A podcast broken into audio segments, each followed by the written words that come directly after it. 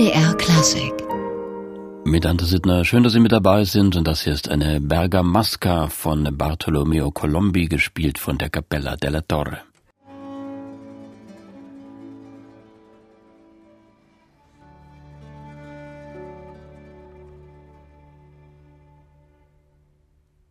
Eine Bergamasca von Bartolomeo Colombi vom wunderbaren Album Una Serata Veneziana. Musik ist das aus dem frühen 17. Jahrhundert mit der Capella della Torre, dem alten Musikensemble von Katharina Bäumel.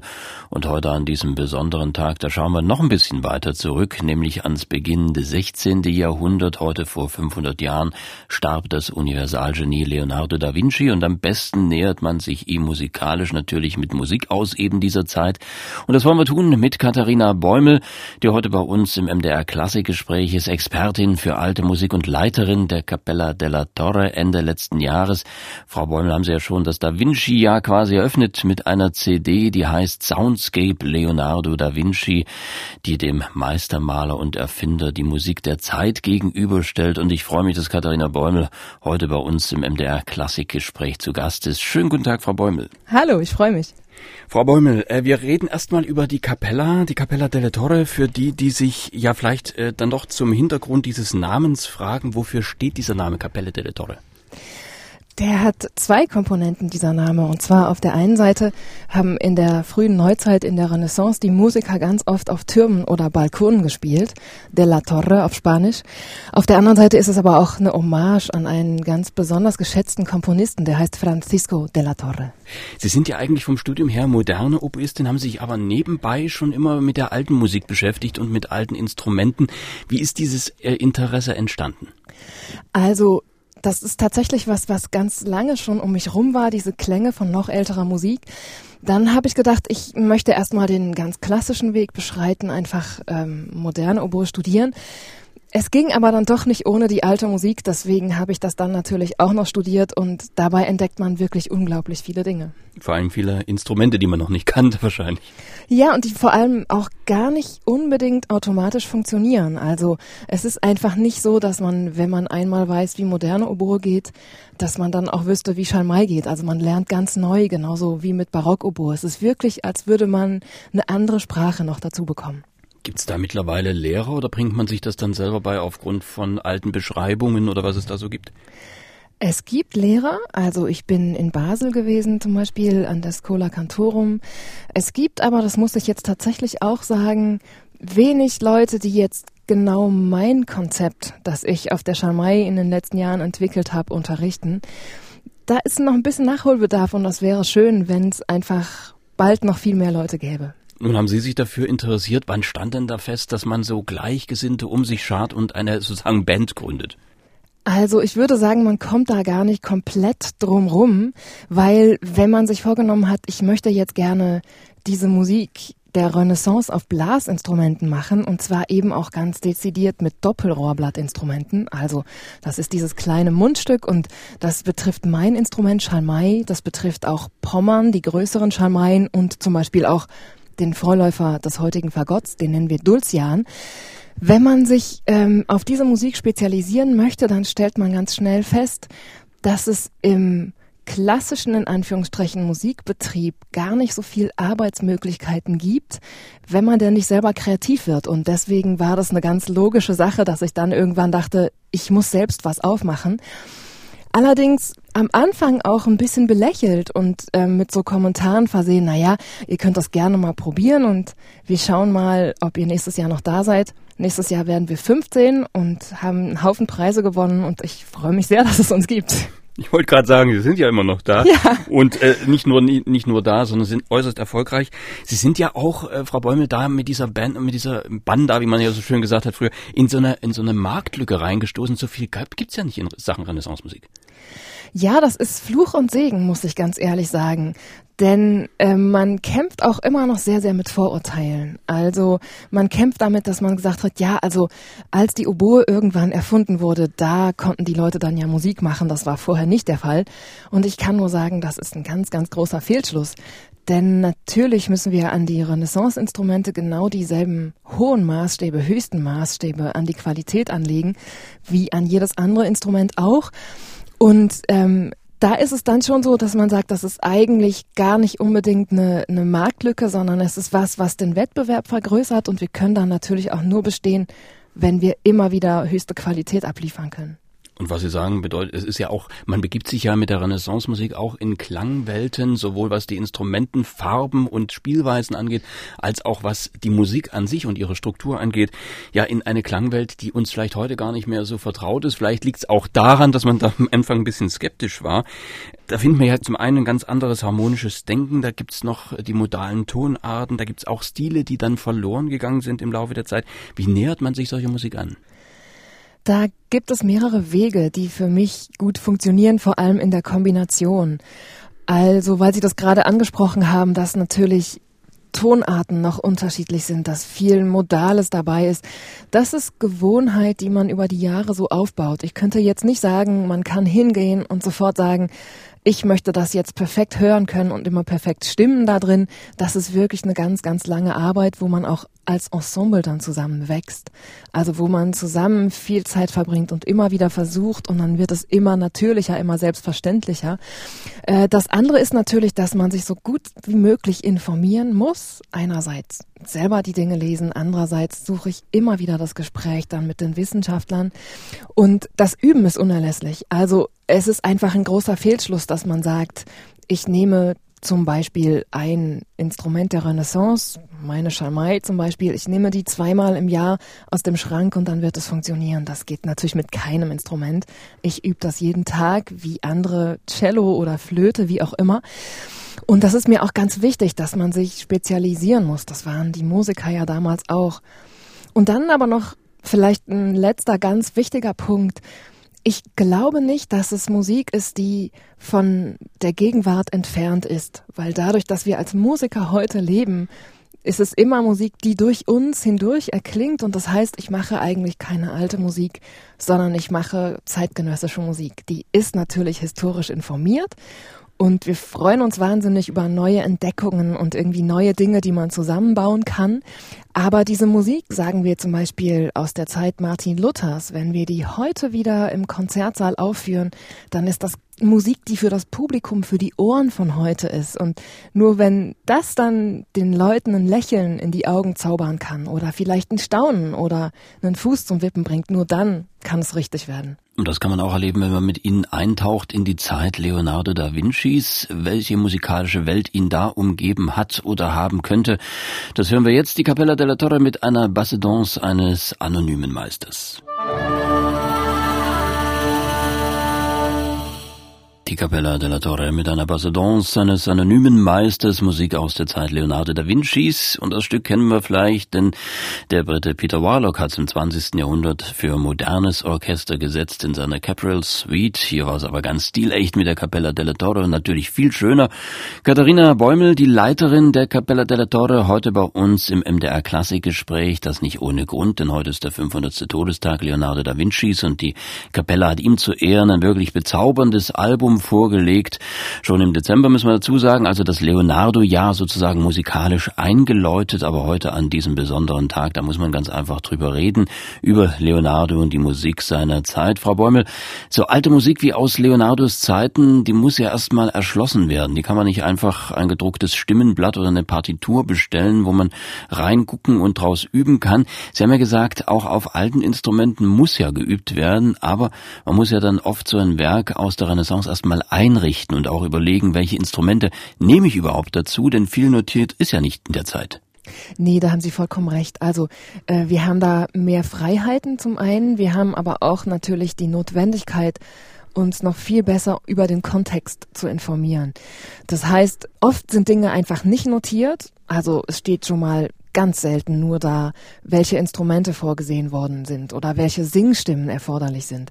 Da fängt man dann an, wie bei so einem kleinen Puzzlespiel, andere Quellen hinzuzuziehen. Also als Beispiel ähm, Musik aus den Annaberger Chorbüchern.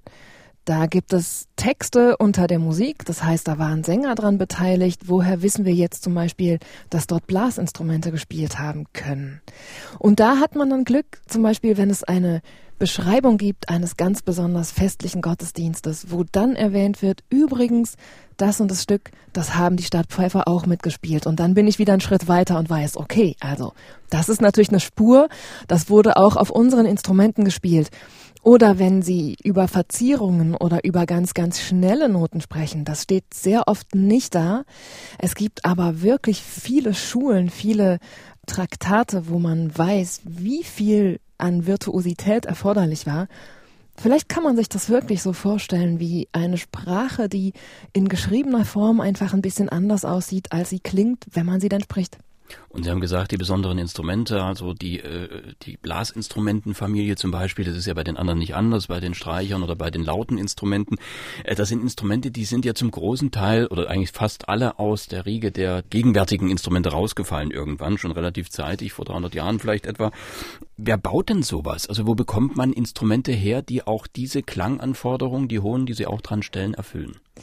Das ist tatsächlich ein gutes Thema, denn das beschäftigt uns immer wieder. Es gibt äh, eine Handvoll Instrumentenbauer, die sich auf Schalmeien und Pommern spezialisiert haben.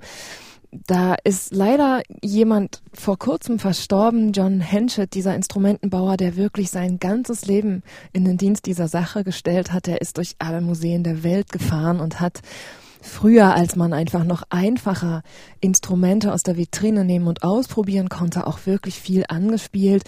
Also wir verlassen uns auf der einen Seite auf das Erbe solcher Spezialisten, die sagen, das ist jetzt ein Nachbau, den könnte man verwenden.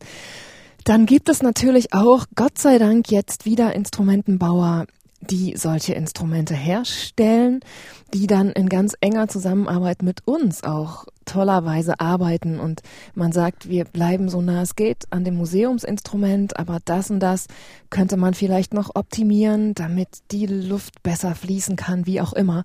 Das ist wirklich ganz, ganz spannend. Und eine letzte Sache will ich jetzt hier auch nicht verschweigen. Es ist ja heutzutage möglich, sogar Instrumente 3D auszudrucken. Ich habe damit immer ganz viele große Augen vor mir, wenn wir mit Capella della Torre mal vor einer Schulklasse stehen und ich dann die Kinder dort sowas frage, wo denkt ihr denn, kommen diese Instrumente heute her? Also diese 3D ausgedruckten Instrumente sind eine ganz tolle Möglichkeit, um Museumsinstrumente auf ihre Spielbarkeit zu überprüfen, denn die müssen ja wirklich weiter erhalten bleiben, um dann gegebenenfalls aber die Kopien wieder aus Holz herzustellen. Das ist nämlich tatsächlich was, wenn ich auf der Bühne bin, dann freue ich mich eben doch über ein Instrument, das mit Holz gemacht ist und das ganz ähm, mit diesem natürlichen Rohstoff schwingen kann. Und die 3D gedruckten Instrumente benutze ich als Zugabe oder so mal, aber im Prinzip ist mein Instrument eben aus Holz gefertigt. Das sind sozusagen die Experimentier. Genau. Okay. Weil die, äh, Sie haben es ja gesagt, die schwingen ganz anders. Ich kann mir vorstellen, Kunststoff klingt dann doch ein bisschen anders als Holz. Also es ist erstaunlich, wie nah man da den Originalen kommt zum Teil, weil man auch viel experimentieren kann natürlich mit der speziellen Dichte und wie schwer jetzt dieser Kunststoff ist und was man genau für Material nimmt und so. Also ich glaube, wir sind da auf einem Weg, wo auch sicher noch ganz, ganz viele tolle Dinge möglich werden. Bis jetzt ist es allerdings so, dass ich mich wirklich freue, wenn ich dann eben mein hölzernes Instrument wieder in der Hand habe. Nur ist es ja bei Ihren Konzerten nicht nur spannend, die alte Musik zu hören, sondern eben auch diese Instrumente zu erleben, die man ja zum großen Teil dieses Publikum im Normalfall ja eher nicht kennt. Wie reagiert denn das Publikum auf Ihre Auftritte? Also die schönsten Momente für mich sind immer, wenn ich so ein ungläubiges Staunen ernte und so ein Kommentar in die Richtung, Mensch, das war ja irgendwie gar nicht alte Musik, das war einfach Musik, das war ja schön, das war ja einfach ein ganz besonderer Abend wir haben öfter sowas, dass, dass Leute zu uns kommen und sagen, wir wussten überhaupt nicht, dass Renaissance-Musik so lebendig ist oder so anrührend.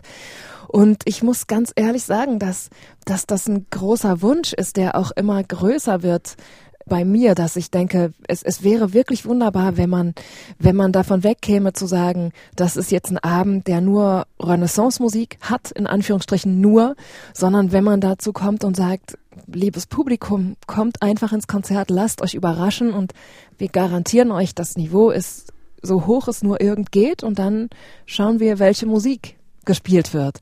Das wird natürlich im Fall von Capella della Torre immer in irgendeiner Weise der Musik der Renaissance verbunden bleiben. Aber wichtig ist mir wirklich, dass wir auch, was die wissenschaftliche Betreuung des Ganzen anbelangt, als Musiker und als, als Künstler auf der Bühne und in diesem Augenblick dann gewisse Freiheiten haben, wo wir sagen, das ist einfach jetzt im Moment geschuldet, in dem wir dastehen.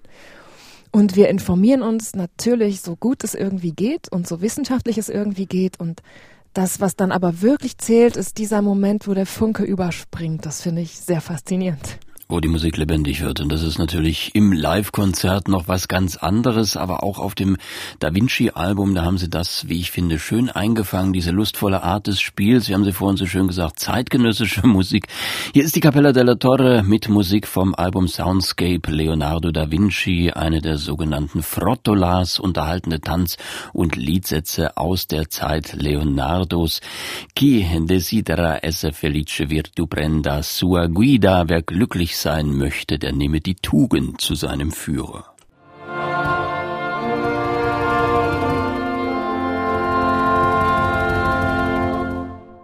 Eine sogenannte Frottola-Unterhaltungsmusik, wenn man so will, wie sie bei Banketten und Feierlichkeiten in der Renaissance gespielt wurde, in der Zeit also des Mannes, dessen 500. Todestag heute begangen wird, Leonardo da Vinci und die Capella della Torre, dieses großartige alte Musikensemble mit Schwerpunkt Renaissance-Musik, hat ein Album zusammengestellt mit Musik, wie sie Leonardo möglicherweise gehört hat zu seiner Zeit, zumindest ganz ähnliches.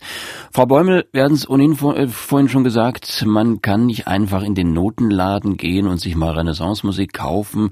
Da gibt's vielleicht mittlerweile ein paar Drucker, aber vieles muss man dann doch selbst edieren. Wir hatten ja schon über die Einrichtung gesprochen, die Instrumente auszuwählen etc., die alten mit ihren besonderen Klangfarben. Wie geht man an so ein spezielles Album wie dieses Da Vinci-Album dann ran? Es gibt tatsächlich unterschiedliche Herangehensweisen. Natürlich ist das, was wir mit Capella della Torre tun, in gewisser Weise der Besetzung des Ensembles geschuldet. Da gibt es ganz, ganz unterschiedliche Konzertbesetzungen. Zum Beispiel eine, da sind zehn Sängerinnen und Bläser und Orgel. Es gibt eine andere Konzertbesetzung, da sind zwei Sänger, Sopran und Tenor, meine Blasinstrumente, Percussion und Laute. Aber es ist was, wo wir natürlich im Vorfeld des Konzerts ganz genau klären, was möchte der Veranstalter vielleicht haben, was möchten wir mit dieser Musik sagen. Und darauf würden wir dann die Dinge abstimmen. Natürlich innerhalb eines gewissen Rahmens, denn ich kann jetzt nicht hingehen und sagen, wir, wir brechen alle Regeln und wir stellen die Welt auf den Kopf, wenn wir denn den Quellen folgen. Aber so ein paar Freiheiten hat man schon, die ich mir dann auch immer wieder gerne nehme, eben zu sagen, dieses und dieses Stück, das könnte ich jetzt unter Umständen mit vier Sängern a cappella singen lassen. Ich kann es aber auch mit zwei Sängern und zwei Bläsern spielen und dem Ergebnis ist dadurch kein Abbruch getan. Im Gegenteil, wenn man sich kundig macht, dann sieht man auch die, die Leute, die Musiker und Sänger, die da waren, die kamen zum Einsatz und ansonsten eben die Menschen, die Musiker, die im Umfeld waren, waren dann auch dran beteiligt. Deswegen würde ich das immer dem Kontext ein bisschen anheimstellen und sagen, was genau brauchen wir jetzt, wie viele Leute sind daran beteiligt und was für Musik ist auf dem Programm. Und Stichwort Kontext, Sie beschäftigen sich ja mit Musik aus einer Zeit, die hochspannend war. Wir hatten im letzten Jahr das Lutherjahr, was für große, äh, auch politische Verwerfungen innerhalb Europas gesorgt hat. In diesem Jahr ist es Leonardo. Wie, wie wichtig ist dieser, dieser Kontext, auch dieser kulturhistorische, auch der politische vielleicht Kontext, der in dieser Zeit zu finden ist? Das ist ja ein wirklich sehr, sehr spannender. Ich mag das sehr gerne, mit Konzertprogrammen Geschichten zu erzählen. Und das heißt, bei Capella della Torre wird es keine Konzerte geben, wo man sagt, wir machen einen bunten Blumenstrauß an Renaissance-Musik oder so, was man so kennt und auch manchmal drüber schmunzeln muss. Mir ist es wirklich wichtig zu sagen, das sind, das sind Programme und CDs, die in einem bestimmten Kontext stehen. Und dann hat man natürlich mehrere Möglichkeiten, Geschichten zu erzählen. Vielleicht kommen wir gleich nochmal drauf zurück, einfach zu schauen, welche Musik könnte einfach eine Persönlichkeit wie Leonardo gehört haben. Welche Klänge haben den umgeben? So ähnlich wie mit Martin Luther. Das sind einfach historische Persönlichkeiten und das ist toll, über die mit allen Informationen, über die wir heute verfügen, dann musikalisch Geschichten zu erzählen. Eine andere Möglichkeit ist, sich einen bestimmten Anlass auszusuchen oder eine bestimmte Gattung. So haben wir zum Beispiel mit einem tschechischen Ensemble mit tschechischen Sängerinnen zusammen eine Marienmesse aufgenommen, wie sie in einem Nonnenkloster hätte klingen können, weil es mich wirklich sehr interessiert hat, was passiert eigentlich, wenn Frauenstimmen Gregorianik singen und wie war das eigentlich im Nonnenkloster, wenn die mehrstimmige, vielstimmige Musik gemacht haben und hatten keine tiefen Stimmen. Was haben die gemacht? Dann ist es natürlich toll, wenn man rausfindet, die haben Blasinstrumente eingesetzt. Und zwar gerade die, die wir auch bei Capella della Torre spielen. Sowas sind immer besonders schöne Entdeckungen. Und eine andere Herangehensweise zum Beispiel ist auch noch zu sagen, wir machen ein ideengeschichtliches Programm. Das fasziniert mich ganz besonders, weil man Dinge wie in so einem Libretto einer Oper zusammensammeln kann, die unterschiedliche Hintergrundgeschichten mit sich bringen, aber sich gar nicht widersprechen. Also zum Beispiel die vier Elemente, das Element Wasser. Da kann man jetzt über den Meeresgott Neptun erzählen, wie der sich ärgert, wenn ein ertrunkener Seemann zum Boden sinkt und ihn beim Mittagsschlaf stört. Und man kann gleichzeitig erzählen, dass Frösche um einen Teich sitzen und gleichzeitig, dass Maria der Meerstern ist, weil das alles in diesem ideengeschichtlichen Kontext zusammenkommt. Das finde ich wirklich toll. Oder Una Serata Veneziana, das ist die Geschichte eines Wettstreits zwischen Streichern und Bläsern, wie der im Venedig des Jahres 1605 hätte stattfinden können. Und natürlich ist die Geschichte in dem Fall erfunden. Aber wir haben das große Glück, dass man das musikwissenschaftlich so gut belegen kann, dass es eben Repertoire gibt für Streicher, für Bläser und dass es diese Schnittstellen gab, wo beide auch zusammen gespielt haben, dass es das dann für mich immer besonders schön plastisch und farbig macht, wenn man sagt, liebes Publikum, kommen Sie doch mit uns mal mit auf eine Zeitreise und schauen Sie mal, wie es Ihnen dann geht. Und äh, jetzt das neue Album Leonardo. Leonardo hat man ja äh, immer so ein bisschen im Kontext, ja, das Universalgenie, der Maler, natürlich ein, ein großer Künstler, aber mit Musik äh, vielleicht weil man es nicht weiß, eher weniger befasst. Man weiß, glaube ich, ein bisschen, dass er Laute gespielt hat. Was ist der Hintergrund zu Leonardo musikalisch? Da gibt es natürlich viele Geheimnisse, die auch Geheimnis bleiben werden. Wir haben aber lange recherchiert und sind dann doch auf einige Dinge gestoßen, die das ein bisschen offenlegen, was Leonardo gehört hat, welche Musik ihn umgeben hat. Und er hat ja auch selber kleine Dinge geschrieben. Also auf der einen Seite weiß man, dass er sozusagen Veranstalter war von großen Hoffesten am Mailänder Hof von Ludovico Sforza. Da gab es so ganz große Events, sag ich mal auf Neudeutsch, äh, mit Musik und mit äh, Theatralik. Und er, Leonardo, hat einfach dafür Pate gestanden zu sagen, was passiert jetzt auf dieser großen Hochzeitsfeier? Welche Musik? Welche Besetzung? Was soll dort geschehen? Was soll erklingen? Das ist eine Sache, von der wir ganz genau wissen, welche Klänge ihn da umgeben haben, was er vielleicht auch selber ausgesucht hat. Eine andere Sache ist, dass Leonardo auch mit Komponisten befreundet war. Franchino Gaffurio zum Beispiel. Musiktheoretiker und auch Komponist und Freund Leonardos, den hat Leonardo porträtiert und das ist spannend, wenn man auf solche Dinge stößt, auch wenn die Geschichte dann noch ein kleines Stück weitergeht, nämlich, dass Leonardo ja dieses unglaublich berühmte Abendmahl gemalt hat und dass aber sein Freund Franchino Gaffurio ein Stück geschrieben hat, das um das Abendmahl geht. Das ist jetzt natürlich ein kleiner Link, der eine Runde weiter weg ist noch, aber trotzdem kommt man so auf die Spuren. Oder zum Beispiel, dass Leonardo als Festungsbaumeister gearbeitet hat, was da näher einfach als mit einer komponierten musikalischen Battaglia auch daran zu erinnern. Also das war eine längere, aber auch sehr, sehr spannende Recherche zu überlegen, was könnte man in so einem Programm zusammenstellen und was zeichnet vielleicht das Porträt auch der Zeit und der speziellen Umgebung Leonardo da Vincis? Die Battaglia, die heben wir uns mal für den Schluss auf. Und hier ist erstmal das Werk, das sich auf das berühmte Abendmahl bezieht, ein wenig O Sacrum Convinium, O heiliges Gastmahl, das Geheimnis der Eucharistie in Töne gesetzt, die Antiform in Form einer Motette von eben jenem Franchino Gaffurio oder Francinus Gaffurius, wie er sich latinisiert nannte, der Freund Leonardo da Vincis. Hier ist die Cappella della Torre.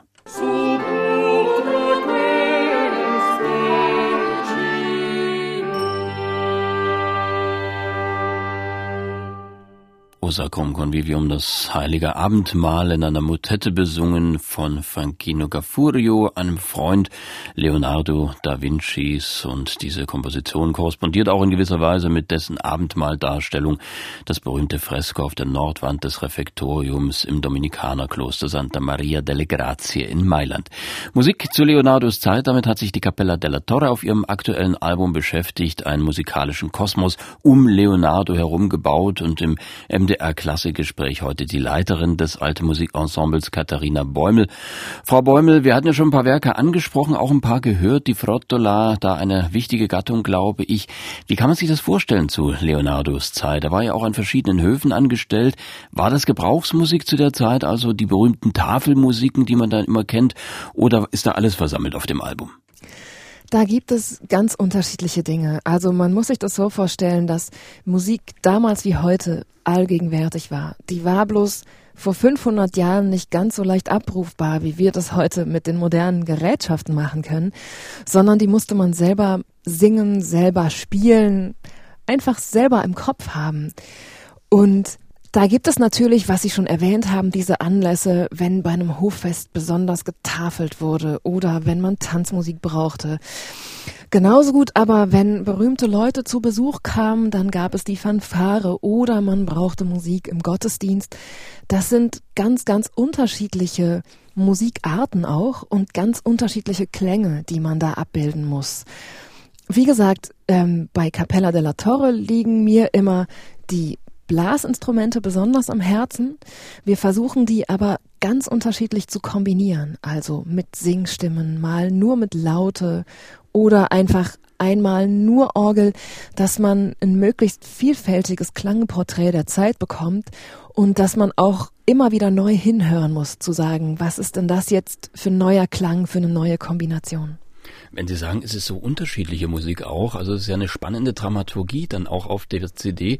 Ähm, wie wichtig sind denn Räume, wo man das aufnimmt? Also man kann ja beispielsweise geistliche Musik äh, dann doch vielleicht eher in der Kirche einspielen und äh, die Fürstenmusik dann doch vielleicht eher in einem Bankettsaal, der wieder eine ganz andere Akustik hat. Äh, wie, wie, wie machen Sie das? Das ist immer ein bisschen der Aufnahmesituation geschuldet. Also grundsätzlich muss ich sagen, sind Räume wirklich ein ganz wichtiger Faktor.